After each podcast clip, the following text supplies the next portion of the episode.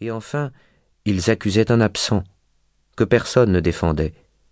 Et ce qu'il y a de plus déconcertant, c'est qu'il n'est pas même possible de savoir leur nom, ni de les citer, sauf peut-être celui de tel auteur de comédie.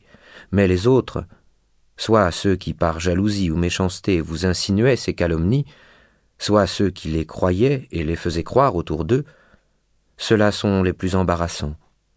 Impossible en effet de faire comparaître ici aucun d'eux, ni de le réfuter. Il faut, pour me justifier, me battre en quelque sorte contre des ombres et répondre à tout, sans pouvoir poser une seule question.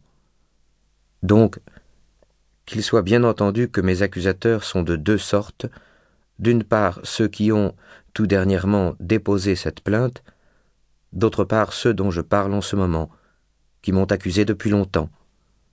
Et comprenez bien que c'est à ceux-ci que je dois répondre d'abord. Ce sont eux que vous avez entendus les premiers, et beaucoup plus que les autres, venus ensuite. Cela dit, Athéniens, me voici obligé de commencer à plaider. Il me faut essayer de détruire dans vos esprits une vieille calomnie qui s'y est enracinée, et je n'ai pour le faire que bien peu de temps. Je voudrais certes y réussir, si cela toutefois est bon pour vous et pour moi, et me justifier avec succès, mais j'en sens la difficulté, et je ne me dissimule rien de ce qui est. N'importe, que les choses tournent comme il plaît à la divinité. Mon devoir est d'obéir à la loi et de plaider ma cause.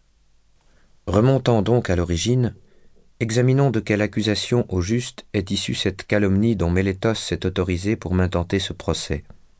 Voyons, que disaient exactement ceux qui me calomniaient. Procédons comme pour une accusation en règle, dont il nous faut lire le texte même. Socrate est coupable, il recherche indiscrètement ce qui se passe sous la terre et dans le ciel, il fait prévaloir la mauvaise cause, il enseigne à d'autres à faire comme lui. C'est cela, ou peu s'en faut. Voilà bien ce que vous avez vu de vos propres yeux dans la comédie d'Aristophane, un certain Socrate qu'on portait à travers la scène, déclarant qu'il se promenait dans les airs et débitant toutes sortes de sottises à propos de choses où je n'entends rien. Ce que j'en dis n'est pas du tout pour décrier cette science, si quelqu'un la possède, à que Mélétos au moins n'aille pas m'accuser d'une telle témérité. Mais en vérité, Athénien, je n'ai pas la moindre notion de tout cela. J'en prends à témoin la plupart d'entre vous, je vous supplie de vous renseigner mutuellement, et j'invite à parler tous ceux de vous qui m'ont entendu discourir. Beaucoup ici sont dans ce cas. Dites-vous les uns aux autres si jamais un seul d'entre vous m'a entendu disserter, si peu que ce soit sur de tels sujets. Vous reconnaîtrez ainsi que tout ce qu'on débite communément sur mon compte est de même valeur. Non, en vérité, rien de tout ceci n'est sérieux. Et si quelqu'un vous a dit encore que je fais profession d'enseigner à prix d'argent, cela non plus n'est pas vrai.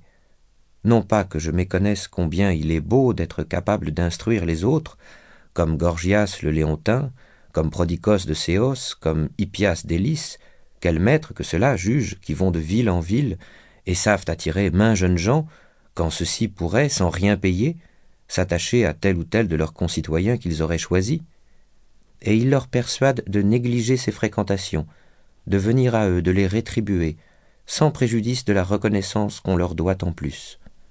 Que dis-je? Il y a ici même un autre savant encore, un citoyen de Paros, qui séjourne en ce moment parmi nous, comme je l'ai appris. J'étais allé par hasard chez un homme qui a payé à lui tout seul plus large tribut aux sophistes que tous les autres ensemble. Callias, fils d'Hipponikos. Je l'interrogeai, vous savez qu'il a deux fils?